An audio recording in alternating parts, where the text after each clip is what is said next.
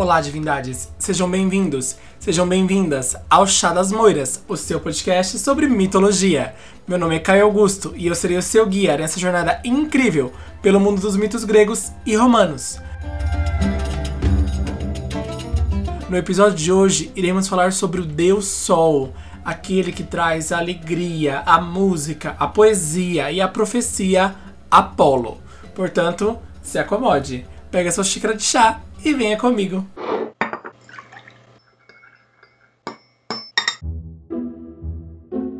Chá das Moiras, o seu podcast sobre mitologia.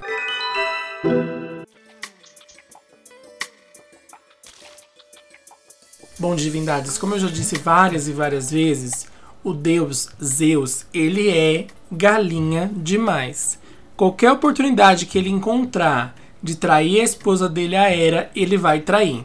E foi assim que o nosso querido Apolo e a irmã gêmea dele, Artemis, nasceram.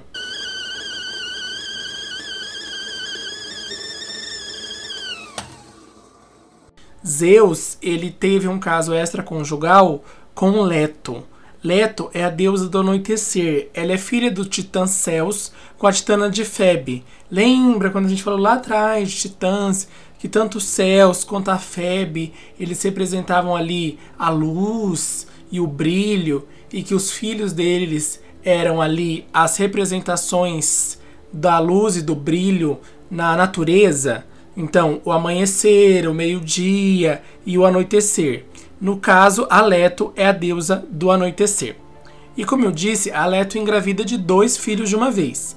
Apolo e Artemis. Hoje a gente vai falar do Apolo e na quinta a gente vai falar da Artemis. Então essa semana a gente vai conhecer os dois gêmeos. A Leto estava grávida dos gêmeos e Hera estava o quê? Enciumada porque Hera tem muito ciúme das amantes de Zeus. O que, que a Hera vai fazer? Ela vai esperar que Leto chegue ali no tempo de parir o filho. E quando tá chegando ali no nono mês, Hera vai falar assim para a natureza, para a terra, que qualquer lugar que seja ligado à terra, que esteja na terra, está terminantemente proibido de acolher Leto para que Leto tenha seus filhos. E claro, né, é uma proibição falada, não é uma proibição verdadeira, ela só ameaça. Mas ninguém quer comprar briga com a rainha dos deuses, porque a vingança dela pode ser terrível. Então ninguém quer abrigar a pobre da Leto para que ela tenha seus filhos. E ela fica ali vagando pelo mundo, já próxima a parir os filhos. E o único lugar que fala que vai acolher Leto é a ilha de Ortígia, que depois vai vir ser chamada de Delos.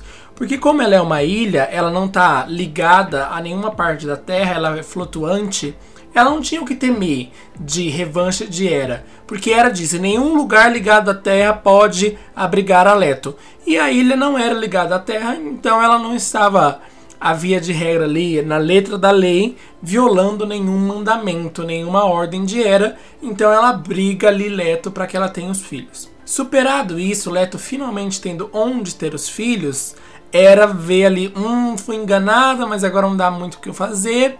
Eu vou partir para a segunda parte do meu plano de vingança. Ela vai pegar a deusa Elitia, que é a deusa dos partos, e vai proibir que Elitia permita que a Leto tenha os filhos. E como é que ela faz isso? Quando a Elitia cruza as pernas dela, nenhuma mulher pode ter filhos. Só quando ela tá com as pernas abertas, né? Essa cena do parto natural que a mulher abre as pernas e tem o filho. Então, quando a Elitia tá com as pernas abertas, o filho nasce. Quando a Elitia tá com as pernas fechadas, o filho não nasce. E aí Hera fala para que Elitia feche suas pernas e não permita que a pobre Galeto tenha os filhos. E aí ela lá agarrada a uma palmeira lá na ilha de Delos, sofrendo por nove dias e nove noites com aquelas dores de parto tremendas. Eu não sou homem, nunca vou saber como vai ser uma dor de parto, mas as minhas ouvintes aí que já foram mães, imagina sofrer nove dias e nove noites com a dor do parto. Foi o que Leto estava passando. E aí todas as outras deusas, vendo o que estava acontecendo, elas decidem tomar uma atitude. Atena, que a gente já conhecia, a deusa da sabedoria e da razão, ela vai ali falar, gente, isso não tem sentido. Essa briguinha, essa birrenta da Hera não pode fazer isso com a Leto. A Leto também é uma deusa. Ela não pode sofrer desse jeito. Só que tanto Atena quanto as outras deusas não tinham coragem de peitar diretamente Hera. Então o que elas fazem? Elas pedem que a deusa Íris, sim, ela é a deusa do arco-íris, caso vocês estejam se perguntando. A deusa Íris, ela é a mensageira principalmente das deusas mulheres, porque o Hermes, ele vai ser o deus mensageiro geral, mas ele transmite mais a mensagem dos deuses homens. Quando as deusas mulheres querem transmitir uma mensagem, elas preferem usar a deusa Íris. Então elas pegam ali Íris e pedem que Íris leve até o Olimpo um presente irrecusável para Hera. E esse presente vai ser um colar de 3 metros de comprimento, de fios de ouro entrelaçado, todo decorado com pedras de âmbar. Outras versões dizem que esse colar foi levado para Ilítia, mas a versão mais aceita é que foi levada para Hera. E aí Hera, comovida, entre aspas, com o presente, decide liberar Ilítia para que, que Ilítia auxilie Leto. E aí Ilítia abre suas pernas e aí Leto finalmente pode ter os seus filhos. A primeira a nascer é Artemis. E aí, como eu já disse, os deuses crescem muito rápido. Ele já cresce, já nasce um bebê, acabou de parir, já é uma criança.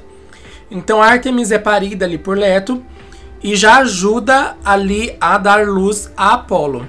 Então ela ajuda ali a mãe a trazer Apolo à vida. Mas mesmo assim, ela não sossega na sua vingança e ainda tem uma terceira etapa que quando Leto está ali vagando pelo mundo já com os seus filhos, ela faz com que o monstruoso dragão Piton tente atacar Leto e suas crianças para que ele devore é, os três. Só que aí Leto consegue fugir, escapar do monstro e aí Hera finalmente sossega e decide que não vai mais caçar Leto, que ela cansou.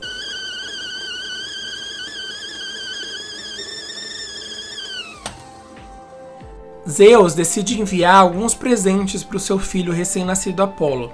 Então ele manda uma carruagem de ouro muito bonita, puxada por vários cisnes brancos. Imagina essa cena, deve ser lindo uma carruagem de ouro puxada por cisnes completamente brancos. E aí essa carruagem desce, pega Apolo e Zeus fala: "Olha, vocês vão levar Apolo direto para Delfos, que esse é o caminho que ele tem que seguir. É isso que está escrito no caminho dos deuses."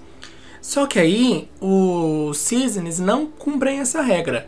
Os cisnes levam Apolo para o país dos hiperbóreos. E esse é um, um país mítico, ele não existe de verdade, ele só existe na mitologia. E é um lugar assim que é um paraíso, ele é o paraíso ideal, ele tem um clima doce, suave, o céu tá sempre azul, nunca tem nuvem, nunca tem chuva. O sol brilha o ano inteiro, só uma vez por ano o sol se põe. O, as pessoas que moram lá são cidadãos pacíficos, tranquilos, vivem ao ar livre. É assim, tudo uma beleza. As pessoas viviam ali em comunhão com a natureza. Era literalmente um paraíso, como a gente imagina o paraíso. E aí os hiperbóreos, que eram quem viviam lá, eles não eram imortais, mas eles viviam uma vida muito eterna, uma vida longeva. E aí, quando eles estavam cansados dessa vida feliz e completa, eles colocavam coroas de flores na cabeça e pulavam lá do alto do penhasco onde ficava o país dos hiperbóreos e morriam tranquilamente caindo nas ondas dos mares. Não sei quem aqui já assistiu Good Place, e isso aqui é um spoiler do final, então se você não assistiu ou não terminou, pule aí 30 segundinhos que eu vou falar. No final de Good Place, a gente também vê isso, que as pessoas estão lá no paraíso, e aí quando elas estão cansadas de ver no paraíso, elas atravessam aquela porta e deixam de existir. Então os hiperbóreos também fazem isso. E além disso, os hiperbóreos, eles eram profundos conhecedores da magia, dos segredos da natureza, conseguiam descobrir tesouros, eles conseguiam se movimentar pelo ar. Então era assim, um lugar incrível. Eu queria viver no país dos hiperbóreos. E quem que vive lá? Apolo. Ele vive toda a sua infância aprendendo a, a magia e a sociedade e as artes junto ali aos suaves e tranquilos hiperbóreos. E os hiperbóreos gostam tanto de criar Apolo, de estar junto de Apolo, que o único deus que é venerado no país dos hiperbóreos é Apolo. Eles não veneram nenhum outro deus. Eles só veneram Apolo, de tão marcante que foi a presença do deus ali. Então tudo bem, Apolo passou a sua infância no país dos hiperbóreos, tudo tranquilo, e aí ele vai retornar para Delfos, que é onde ele tinha que ter ido desde o começo, é o seu lugar ideal. A maioria dos deuses tem ali seu lugar ideal, como a gente viu, por exemplo, Afrodite na semana passada, que o lugar ideal dela é a ilha de Chipre. Assim também é Delfos para Apolo, porque Delfos vai ser considerado o centro do mundo grego. Embora Atenas seja São Paulo do mundo grego, a Delfos vai ser o centro espiritual, o centro místico, o centro mágico da Grécia vai ser Delfos. E o patrono de Delfos é Apolo. E quando Apolo retorna para Delfos, é pleno verão, aquele calor, aquela beleza, tudo. E quando as pessoas de Delfos veem que Apolo está retornando, nossa, aí começa uma festança e música e todo mundo fica feliz e foram vários dias de festa. Dizem que até a própria natureza, a própria Mãe Terra, fica feliz com o retorno de Apolo e celebra o retorno dele. E as cigarras e os rouxinóis, eles vão cantar mais alto e mais feliz. Os, as águas dos rios vão ficar mais limpas, mais cristalinas, mais frescas. Imagina o verão ideal, um verão mágico. Apolo traz isso ao seu retorno a Delfos.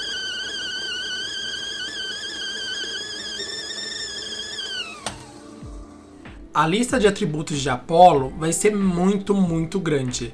Eu acho que ele bate ali com Atena, com um dos deuses que tem mais funções no mundo grego. Apolo ele vai ser primeiramente o deus do sol. A sua irmã Artemis vai ser a deusa da lua e ele o deus do sol. Existia um deus do sol antes, assim como existia uma deusa da lua antes, mas tanto Apolo quanto Artemis assumem esse papel. Lá na frente eu vou fazer um episódio sobre o contraponto entre Hélio, o deus do sol original, e Apolo, e Selene, a deusa da lua original, e Artemis. Mas isso ainda é uma questão mais filosófica e da cultura mesmo, do avanço da cultura grega. Então fica para outro episódio, senão a gente vai acabar se perdendo aqui. Mas primeira a primeira função de Apolo é o deus do sol. Aí a gente tem funções dentro das artes. Ele vai ser o deus da música, do canto, da poesia. Lembra que eu falei lá no episódio das musas que existem versões que falam que quem comanda, quem preside as musas é Apolo? Então, Apolo seria esse patrono de todas as artes de toda a perfeição da arte, todo o amor vindo da arte, música, canto, teatro, poesia, todas as facetas da arte seriam advindas de Apolo e as musas seriam parte ali da corte real de Apolo. Ele também é o deus da beleza masculina grega, assim, a perfeição da beleza é atribuída a Apolo, assim como Afrodite é a deusa da beleza feminina, Apolo é o deus da beleza masculina. Então ele era alto, bonito, majestoso, simpático, sedutor. Descrevem ele com cabelos negros, assim, bem escuros, que chegavam a ter reflexos azuis de tão escuro que eram. Então ele é esse homem ideal no mundo grego. Além disso, ele é o deus da medicina. Um dos filhos dele também vai ser o deus da medicina. Mas o Apolo, ele vai ser além da medicina da integridade física, mas a cura da alma, a purificação da alma. Ele vai ser médico de almas, assim como ele é médico de corpos. Ele vai ser o deus do arco e flecha, com o qual ele é representado quase sempre, é o seu símbolo assim mais famoso, junto com a lira. E esse arco e flecha ele pede uh, quando criança e Hefesto faz para ele. Como a gente falou no episódio do Hefesto, ele é o ferreiro dos deuses. Então ele faz, além de engenhocas e joias e construiu a primeira mulher, como Pandora, ele também é o armador oficial dos deuses. Então os raios de Zeus, ele que faz atualmente, o arco e flecha de Apolo, ele também faz e dá-lhe ao deus. Ele também vai ser o deus dos pastores e desses que convivem com a natureza. Por muito tempo, Apolo foi um deus pastor por opção, porque ele queria viver em comunhão com a natureza, cuidando dos animais. Então ele também tem ali na sua alçada é, o deus dos pastores. Ele também vai ser o deus do, do calor. Sabe aquela coisa do verão? Aquele calor do verão que traz um ânimo de viver, uma felicidade extra, aquela coisa carnaval. Então, essa alegria que o calor traz, esse ânimo de viver que o calor traz, é também da alçada de Apolo. E ele também vai ser o Deus da perfeição, da harmonia, do equilíbrio, da razão. Ele vai trazer principalmente equilíbrio e harmonia dos desejos. Lembra que a gente viu em Afrodite que ela infla o amor na gente, o desejo na gente, que a gente vira quase um animal? Então, Apolo vai trazer mais o equilíbrio e harmonia desse desejo. Ele não é contra os seres humanos se divertirem, transarem, buscarem o prazer, mas ele traz uma harmonia, mostrar que as pessoas têm que ver uma progressão, viver, aproveitar, mas saber viver, não viver intensamente sem pensar no amanhã, mas pensar de forma correta esse prazer.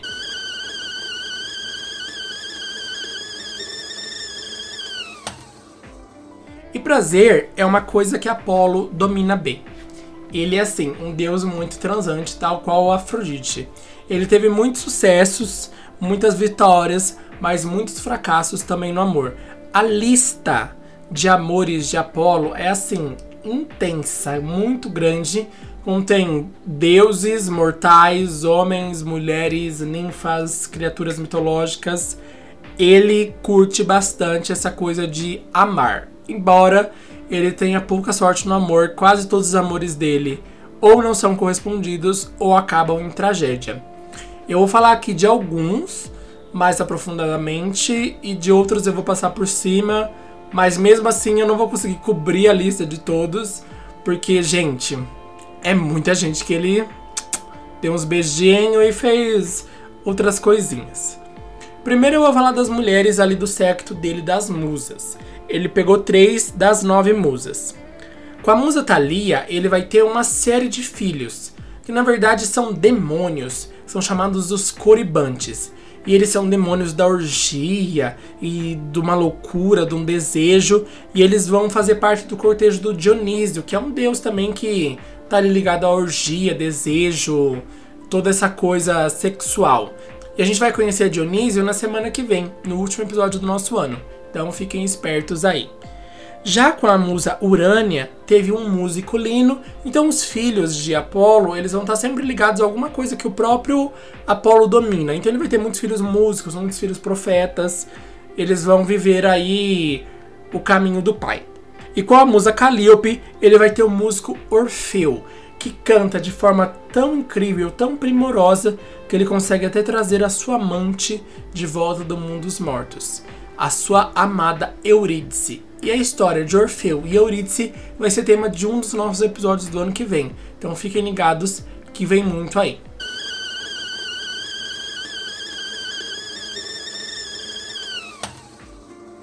Daphne era filha do deus rio Peneu.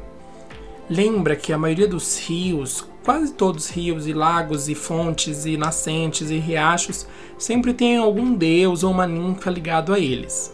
Nesse caso, o rio Peneu, que fica na Tessália, tinha o seu próprio deus, que também chamava Peneu. Todos os deuses que são de rios têm o nome do rio que eles pertencem. E aí, essa ninfa, a Daphne, ela tinha despertado em Apolo uma paixão. Então ele já tinha ali um crush nela, mas nada muito do sério. A coisa começou a ficar mais séria quando Eros, o deus do amor, que é aquela representação da criança com asinha, um arco e flecha, e flecha as pessoas para elas se apaixonarem, Apolo falou: Ah, não, essas suas flechas aí, esse seu arco e flecha é brinquedinho de criança. Eu sou o deus do arco e flecha. O meu arco e flecha é melhor, é mais bonito e não sei o que. Você aí que esse arco e flecha é só uma criança. E aí Eros, ali querendo se vingar de Apolo, ele pega o seu arco e a sua flecha e atira em Apolo, porque ele já sabia que ele estava meio afim de Daphne. Mas quando Apolo é flechado, ele fica completamente apaixonado por Daphne. E a flecha que Apolo foi atingido é uma flecha de ouro, que estila o amor. Só que existe também na aljava de Eros uma flecha de chumbo, ou em outras versões dizem que é de cobre. E essa flecha instila repulsa, e ela foi atirada em Daphne. Então Daphne, ao ser atingida, ela sente repulsa por Apolo também, mas no geral ela não quer se apaixonar por ninguém, ela não quer saber de homens, E aí ela já era meio assim, good vibes natureza. Depois que Daphne foi atingida com essa flecha, ela ficou ainda com mais repulsa e indiferença por homens. Então ela viver no meio da natureza, com outras ninfas, ali uma coisa meio caçadas e atividades na natureza, acampar, fazer uma fogueira.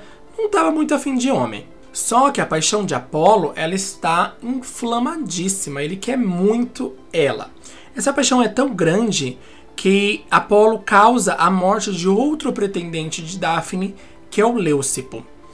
Esse jovem, ele se apaixona por Daphne também, só que Daphne tá naquela coisa de não quero saber de macho, e Leucipo vai dar um jeito de tentar conquistar Daphne. Então ele se veste de mulher e se junta ali à corte das, das mulheres e das ninfas para ficar de olho na Daphne, meter uma ideia na Daphne. E acho que ele pretendia ali em algum momento revelar que era um homem. E quando a Daphne já tivesse apaixonada pelo Leos por mulher, ela só ia falar: Ah, tudo bem, eu já tô apaixonada, não tem problema ele ser um homem. Acho que esse era o plano do Leospo, que não deu certo. Porque Apolo também, além de todas as coisas que eu falei, ele vai ser o deus da profecia. Então ele vê o futuro, ele adivinha as coisas, ele descobre através da adivinhação que o Leucipo está ali escondido no meio das mulheres. E aí Apolo fala: "Olha, eu acho que vocês deviam um dia marcar ali um banho, todas juntas na beira de um lago. Chega lá, todas tiram a roupa, todas ficam peladas e vão tomar um banho juntas. E aí vocês usam esse banho para descobrir se tem algum homem no meio de vocês. Não que tem e não que eu saiba de alguma coisa, mas eu acho que vocês deviam aí tomar um cuidado. E aí as mulheres fazem isso e aí descobrem o Leucipo ali no meio, porque não tinha como ele escapar, e Daphne e as outras mulheres ali da, do cortejo, elas acabam matando o Leucipo esquartejado. Então a paixão de Apolo já tá ali num nível meio maluco, que causa a morte do pobre do Leucipo. Só que vai além. Ele fica tão louco, chega um momento que ele tá tão louco de amor, tão apaixonado, que ele corre atrás, começa a correr atrás da Daphne e fala: Não, você vai me querer, embora Apolo seja belíssimo. Daphne não queria nada com ele, e aí ela começa a fugir, e ela começa a correr, e fica essa perseguição um atrás do outro. Ela foge para as montanhas e ele persegue ela. E aí a hora que ela percebe que ele vai alcançá-la, ele tá ali com a mão encostando nela ela chora pro seu pai e fala: Pai, por favor, me ajude, me salve. E aí o deus Pneu transforma sua filha Daphne em um loureiro. E aí a gente pode ver obras de arte que eu vou pular no nosso carrossel. Tem uma muito famosa que é uma, que é uma escultura em mármore do Bernini, que a gente vê ali o Apolo chegando, encostando na Daphne, mas nesse momento a Daphne já está ali se transformando no loureiro com a cara de desespero. E a palavra grega para loureiro é Daphne, com PH. Então tem aí toda essa significação. E aí Apolo, vendo que ele não vai conseguir se unir à bela Daphne do jeito que ele queria, a paixão dele, ele decide transformar o loureiro na sua árvore sagrada, no seu símbolo. E ele anda sempre com uma coroa de folhas de louro. Então, sabe aquela cena clássica quando a gente pensa em gregos? A gente pensa naquela coroinha de folhas? Então, essas folhas são folhas de loureiro. E são o símbolo do amor aí perdido de Apolo.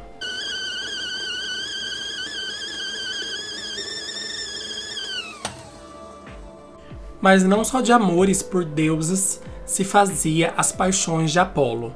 Apolo também amou a humana, a mortal Coronis. Ela era uma princesa, filha do rei Flégias da região da Tessália, no mesmo lugar onde ficava ali o rio Peneu. Então ali as histórias se passam em lugares parecidos. Apolo se apaixonou por ela, eles tiveram lá seus beijos e amassos, e Coronis engravidou de Apolo. Só que quando ela estava grávida, ela começou a ficar insegura, porque Apolo era um deus imortal, belo para sempre, sempre jovem, sempre tudo. Ele ia viver para sempre. E ela era uma mortal, ele não tinha transformado ela numa deusa. E aí ela começou a ficar insegura, que ela ia ficar velha, ele sempre jovem, e aí ele ia abandonar. E aí ela decide trair Apolo. Ela fala: Olha, foi legal que a gente teve aqui, mas eu preciso casar com um homem mortal, alguém que vai envelhecer junto comigo, que vai poder criar nosso, meu filho junto comigo, porque você é um deus, você tem outras coisas para fazer. E eu preciso me casar com alguém que esteja ao meu lado até a velhice e que morra junto comigo. Claro que ela não vai falar isso, porque é uma traição, ela só vai pensar. E aí ela se une ao mortal Isques. E aí Apolo vai se vingar tanto de Isques quanto de Corones. Algumas versões do mito dizem que Apolo mata tanto Isques quanto Corones com flechadas. Outras versões dizem que Apolo mata o Isques, mas ele ama muito a Corones. Aí ele não quer matar a Corones. E aí ele pede para a irmã dele, a Artemis, matar a Corones. E aí Artemis acende uma pira, um, sabe aquelas estacas de queimar bruxa da Idade Média? Põe Corones lá e põe fogo nela. O ponto em comum ali da história é que Coronis está, ainda está grávida e aí Apolo, no último instante ali, Coronis está morrendo. Apolo vem, rasga a barriga de Coronis e tira do dentro do seu ventre o seu filho, fazendo a primeira cesárea da história. Então a cesárea na mitologia nasce aí nesse momento que Apolo tira o seu filho. E esse filho vai ser o Asclépio, que é o deus da medicina, que cura as pessoas. Ele é um mortal, ele nasce como mortal. E aí ele acaba sendo morto por um raio de Zeus. Porque o que acontece? Asclépio era um médico tão bom que ele estava tirando as pessoas da beira da morte ali. Uma alma que já estava ali com um pezinho dentro do reino dos mortos, dentro do Hades, voltava à vida. Então Hades, o deus do submundo, foi lá bater na porta de Zeus e falou: Ô, parceiro, irmãozão, o menino ali tá acabando com o povo do meu reino. Ele tá esvaziando o Hades. As povo, o povo que tinha que morrer, ele não tá deixando morrer. Então você faz um favor aí e resolve essa merda. E aí Zeus pega, taca um raio em Asclépio e Asclépio morre. E aí Apolo fala: Isso não vai ficar desse jeito. Ele se vinga de Zeus, mata o Ciclopes e aí ele vai ser punido, ele vai passar por ali um ano de punição, mas ele também vai trazer o seu filho de volta à vida, ascender ele ao nível de Deus. Então, o Deus da medicina, da medicina mais humana, ao contrário da medicina de Apolo, que também envolve a alma, é o Asclépio. E ele sai ali do ventre de Corones. Outras versões dizem que quando Corones engravidou, Apolo colocou um corvo de vigia de Corones. Falou: olha, corvo, é para você ficar de olho em Corones, não é para deixar nada acontecer, não é para deixar ela sair dessa sala, não é para deixar ninguém entrar. E aí o corvo, claro, não seguiu as instruções, Corones consegue fugir e ficar ali junto a Isques, e Apolo vai se vingar do corvo e transforma o corvo em uma ave negra. Porque as aves, as, as penas do, do corvo, elas eram brancas até então. E aí elas vão se transformar em negras tanto quanto o esse corvo original, quanto todos os corvos que vêm a seguir. E aí o corvo com as penas pretas, ele vai se tornar o símbolo do mau agouro, da notícia ruim. Então, sempre quando a gente vê nas histórias um corvo parado em algum lugar, você pode ter certeza que ali existe o mal ou que uma coisa ruim vai acontecer. Então, essa simbologia negativa do corvo foi trazida ali porque ele não soube vigiar Corones. Existem algumas representações ali de Apolo matando Corones. Eu vou colocar algumas no nosso carrossel, arroba Moiras, se não couber no carrossel, porque a história de Apolo é longa, ele tem muita gente aí envolvida. Eu vou pôr nos stories, então fiquem ligados no nosso Instagram, arroba Moiras.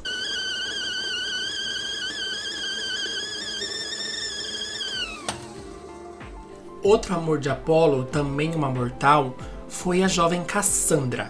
Cassandra era princesa de um lugar que a gente conhece muito bem, de uma história que a gente conhece muito bem. Na verdade, conhece pela cultura popular. Por aqui a gente não conhece ainda, mas eu estou ansioso, muito ansioso para contar essa história, mas a gente tem outras para contar antes. Sem mais delongas, a história é a história de Troia. Cassandra era uma das princesas de Troia e ela foi uma das amantes de Apolo também. O que acontece? A Cassandra, eu vou contar essa história bem melhor com mais detalhes quando a gente for falar de Troia, mas vou passar aqui por cima para vocês conhecerem também, porque é uma história, vou falar bem legal, porque é trágica, mas é uma história interessante, colocamos assim. A Cassandra, ela cresceu bela e jovem, assim, de extrema beleza. E ela era sacerdotisa do templo de Apolo. E aí Apolo viu aquela mulher ali no templo dele e falou: Hum, quero. E aí ele vai, chega, se apresenta a Cassandra e fala: Olha, eu quero transar com você. Foi isso que ele queria, ele queria se unir a Cassandra. E aí Cassandra fala: Tudo bem, eu durmo com você, mas eu quero algo em troca. Eu quero o dom da profecia. Eu quero ser uma das maiores, um dos maiores oráculos que já existiu. E aí Apolo, sendo deus da profecia, ele fala: "Tudo bem, eu te dou o dom da profecia, mas você dorme comigo". Ela falou: "Tudo bem. Só que eu quero o dom da profecia antes, porque assim, você é um deus, eu sou uma mortal. Eu tô em desvantagem aqui. Você pode simplesmente dormir comigo e depois não me dar o dom da profecia. Então me dá o dom da profecia e depois eu durmo com você". E aí ela fez todo esse teatro e no final das contas, ela que deu o golpe. Porque Cassandra ganha o dom da profecia, só que ela não dorme com Apolo. E aí, quando um deus dá esse tipo de dom, como Apolo deu o dom da profecia, ele não pode retirar, ele não pode punir a Cassandra retirando o dom da profecia dela, mas ele vai arrumar uma punição para ela. Ele vai cuspir na língua dela, e isso é uma simbologia para que as pessoas não acreditem na Cassandra. Essa cuspida na língua faz com que a credibilidade de Cassandra desapareça. Então, qualquer profecia que Cassandra virasse e falasse: Olha, amanhã vai chover, ninguém sai com guarda-chuva, que não acreditava em Cassandra. E aí no dia seguinte chovia, mas as pessoas não acreditavam em Cassandra. E Cassandra, ela vai por muitas vezes ao longo da história da Guerra de Troia profetizar coisas que poderiam ter salvado Troia, mas as pessoas não dão ouvido, seus pais não dão ouvido porque ela é considerada louca, as profecias dela são uma loucura, ai, pobre da Cassandra, ficou maluca. E a derradeira ali, é, profecia de Cassandra, é quando o cavalo de Troia tá ali na beira do, dos portões de Troia e Cassandra fala: Não, pai, não deixe entrar, por favor. Isso aí vai destruir Troia, vai ser a ruína de Troia. Só que ninguém dá ouvidos a Cassandra. E a gente sabe como essa história termina, né?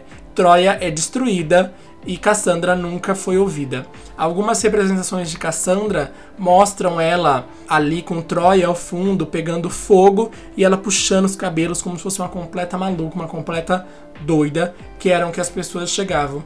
Então Cassandra sofreu a sua vida inteira e ela acaba sendo violada e assassinada depois. Violada que eu digo estuprada, tá, gente? Sem palavras bonitas. Ela acaba sendo estuprada e assassinada depois na invasão de Troia. Então ela tem aí o seu destino selado de forma trágica por causa do Apolo.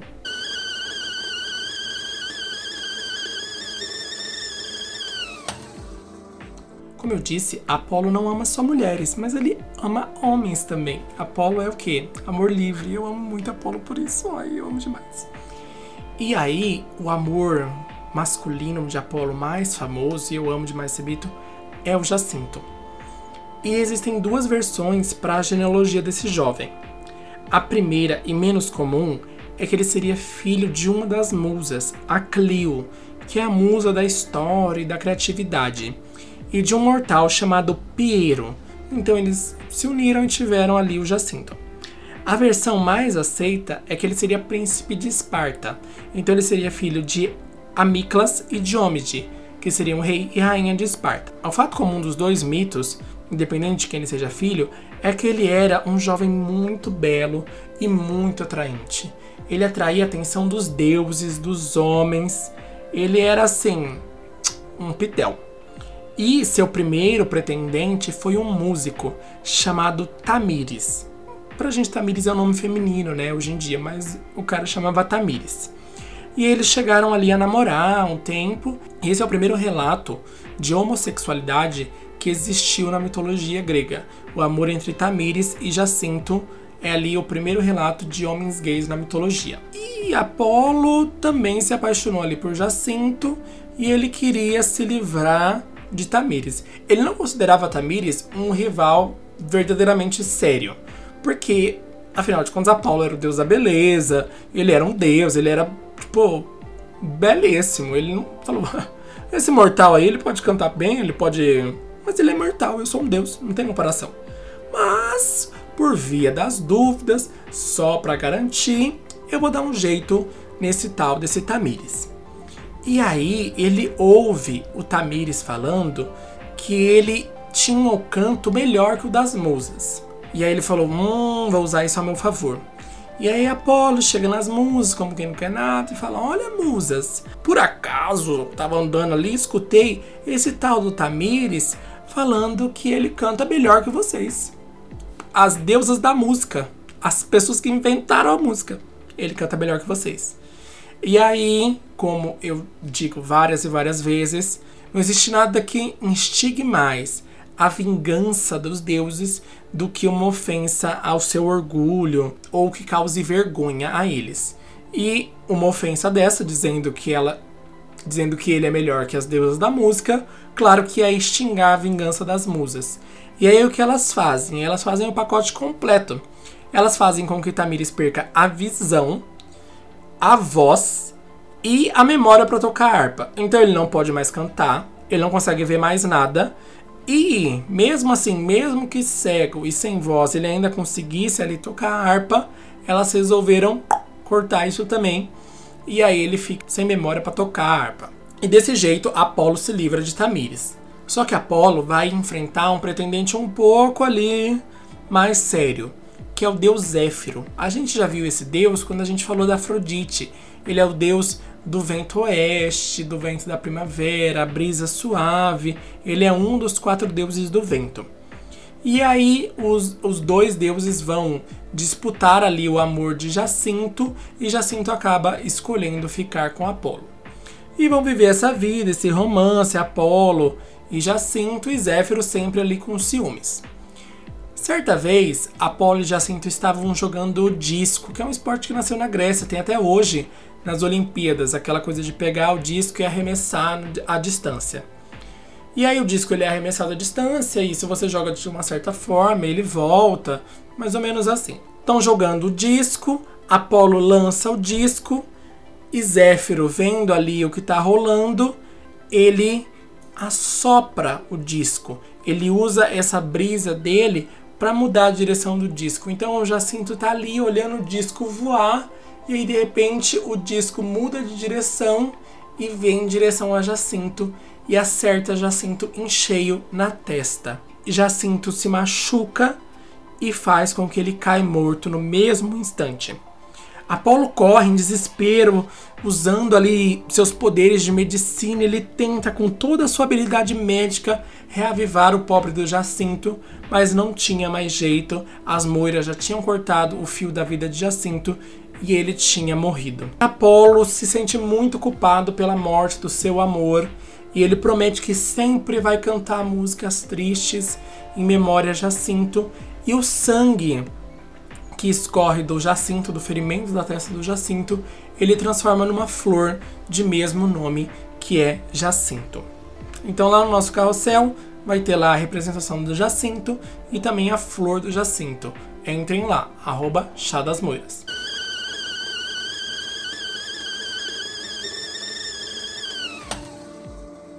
Apolo, ele tem ali no seu repertório muitas muitos poderes, né, muitos atributos. Mas tem um dos atributos que não nasceu com Apolo, que foi a profecia. Esse atributo, Apolo foi atrás de conquistá-lo. Embora Apolo seja muito conhecido pelos seus dons proféticos, os seus poderes de profecia e de oráculo, ele teve que conquistar esses poderes. Eles não foram dados pelos deuses. Ele não nasceu, não foi natural para ele. E existem duas versões. A primeira versão, e mais extensa, é que Apolo quando ele retorna a Delfos, lembra? Ele retornou, a natureza ficou feliz, cantou lá, belezas. E aí ele vai atrás de matar a Piton, ou o Piton, que é o dragão que avançou sobre a mãe dele lá atrás, é, na época que era, inflamou o coração de Piton para atacar Apolo, sua irmã e sua mãe. E ele era um dragão monstruoso, filho de Gaia, e ele guardava ali, ele era o guarda do poder oracular de Gaia. Então, o oráculo original, o oráculo da deusa mãe, da criadora ali, quase a criadora do universo, uma das primeiras criaturas, um poder muito forte. E ele era guardado pelo dragão Piton. E aí Apolo vai com as suas flechas e mata Piton. Isso é um crime horrível, cruel, e aí ele vai ser punido. Ele vai ser punido por Zeus e ele é obrigado a ser purificado. Então ele fica ali um ano no Vale de Tempe. E nesse um ano ele vai ser purificado e ele vai estar, depois da purificação, pronto para acessar os poderes de oráculo. E aí, assumindo os poderes de oráculo, Apolo está pronto para profetizar para o mundo todo.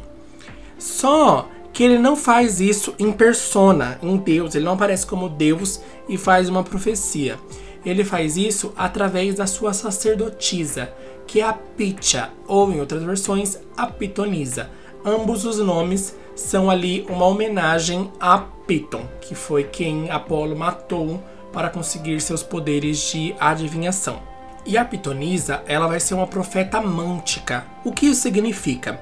São profetas que eles não usam meios externos para fazer uma profecia. Então, búzios, um tarô, uma observação de pássaros. Não. Os profetas mânticos, eles são inspirados pelo Espírito, eles ouvem vozes, eles são possuídos e aí eles fazem as profecias. E era isso que acontecia com a Pitonisa. Ela era possuída pelo espírito de Apolo e num estado de êxtase e transe, ela fazia profecias ali através de códigos, de mistérios. Nunca era um negócio, você vai morrer amanhã. Não, era um floreio, um poema, tudo para dizer que você vai morrer amanhã se você não usar amarelo. Eram as coisas assim. Outras versões dizem que Apolo não consegue o seu poder matando a Piton.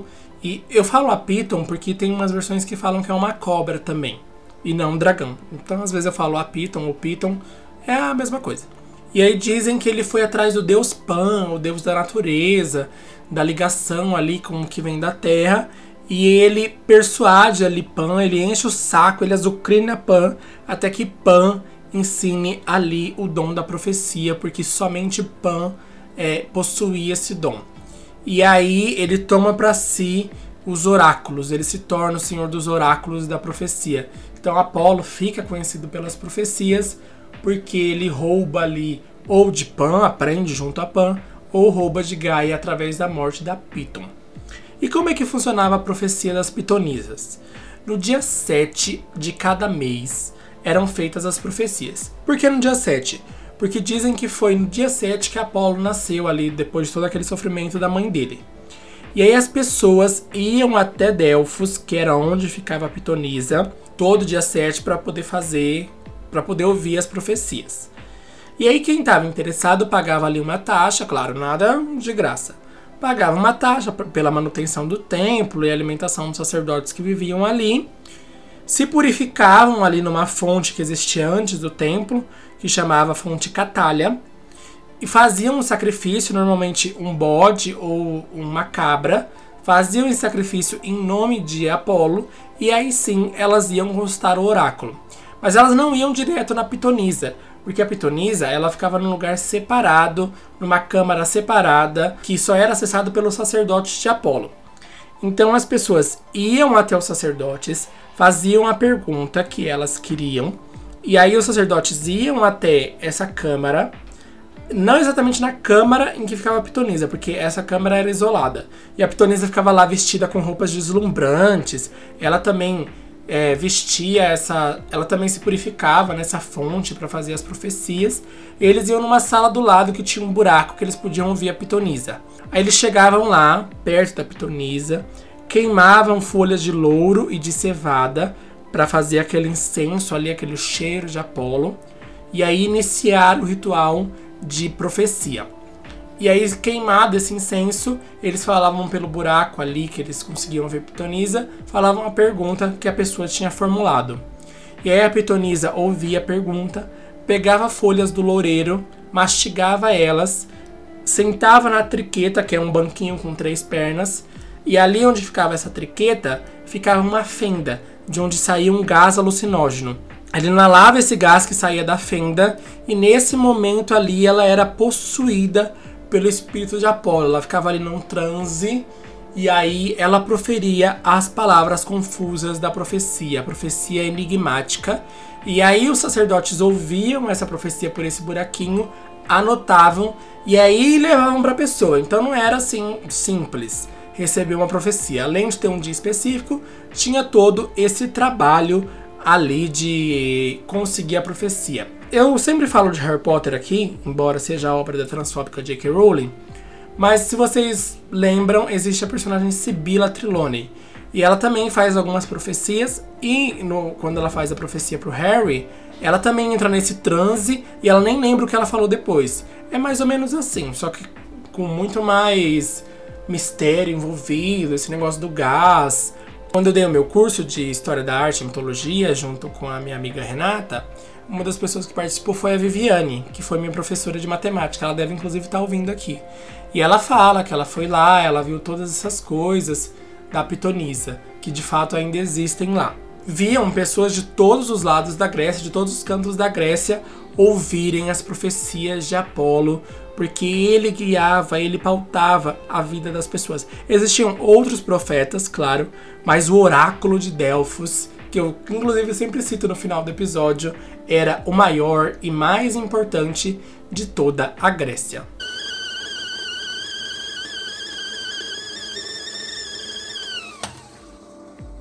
O nome que os romanos deram para Apolo foi Febo. Inclusive, esse nome é usado no capitão da guarda de Corcunda de Notre Dame. Eu sou apaixonado por Corcunda de Notre Dame, eu tenho uma tatuagem da Esmeralda. E o guarda que a Esmeralda acaba ficando chama Febo.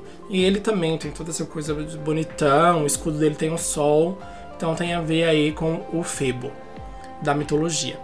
Mas os romanos adotaram Apolo também como nome, por incrível que pareça. Muitos romanos chamavam Apolo de Febo Apolo, então juntavam ali os nomes. E as funções dele eram a mesma que os gregos tinham, não tem muito segredo aí, só a mudança do nome mesmo. Os símbolos de Apolo eram a lira. A lira é um instrumento que parece um pouco a harpa.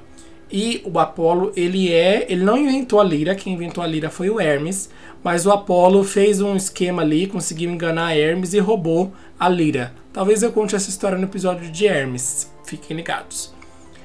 E aí ele usa muito, se ele não tá com arco e flecha, ele vai estar tá com a lira. São as representações clássicas, clássicas do Apolo ele tá com um ou com outro. E aí a lira representa toda a musicalidade, todo o canto, toda a poesia, tudo isso que ali está envolvido no Apolo. Além disso, por óbvio, o seu símbolo é o loureiro, a árvore loureiro, que é a árvore que Daphne ali se transforma, é a árvore sagrada. E também o corvo é símbolo de Apolo. A gente não teve lá o negócio do corvo lá atrás na história da Coronis? Ele acaba se transformando também num símbolo de Apolo. E o Sol também, por óbvio, é o símbolo de Apolo, porque ele é o deus do Sol. Então ele está sempre ali representado com a auréola solar, ou com o arco, ou com a lira. Ele está sempre ali envolto nesses símbolos. Eu gosto muito desse deus, eu amei fazer esse episódio. É, inclusive, nessa semana que, que eu tô gravando, que vai ser a semana passada de quem tá ouvindo, eu fiz uma tatuagem do Apolo. Então, vejam lá no meu Instagram, arroba Caio Augustus, que vai estar tá lá a minha tatuagem para vocês verem. Talvez eu ponha lá no Instagram do Chá das Moiras também, para vocês verem a tatuagem. Ficou perfeita. Quem fez foi o Caos Infinitos. Recomendo que vocês sigam.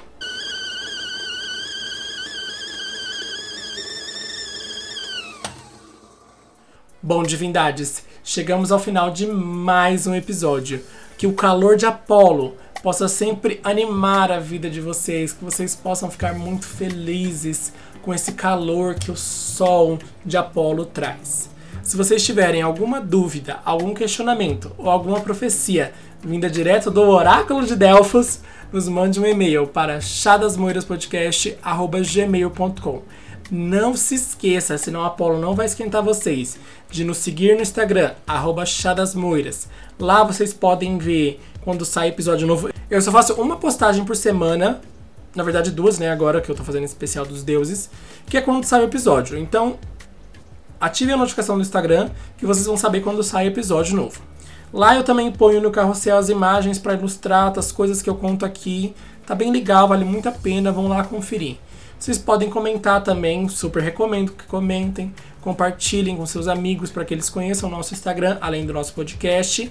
Compartilhem o podcast com seus amigos, com a sua família, com o papagaio, com o periquito, com o corvo, para que eles possam ouvir mais sobre mitologia, conhecer mitologia dessa forma descontraída e divertida que eu sempre tento contar para vocês. Se você segue no Spotify, no Apple Podcast, no Google Podcast, não importa.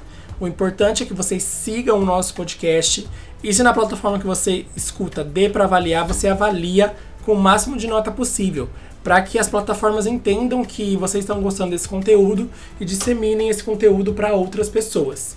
Que as moiras girem a roda da fortuna ao seu favor e nos vemos no próximo episódio com a deusa da lua e irmã gêmea de Apolo, Artemis. Beijinhos e tchau, tchau!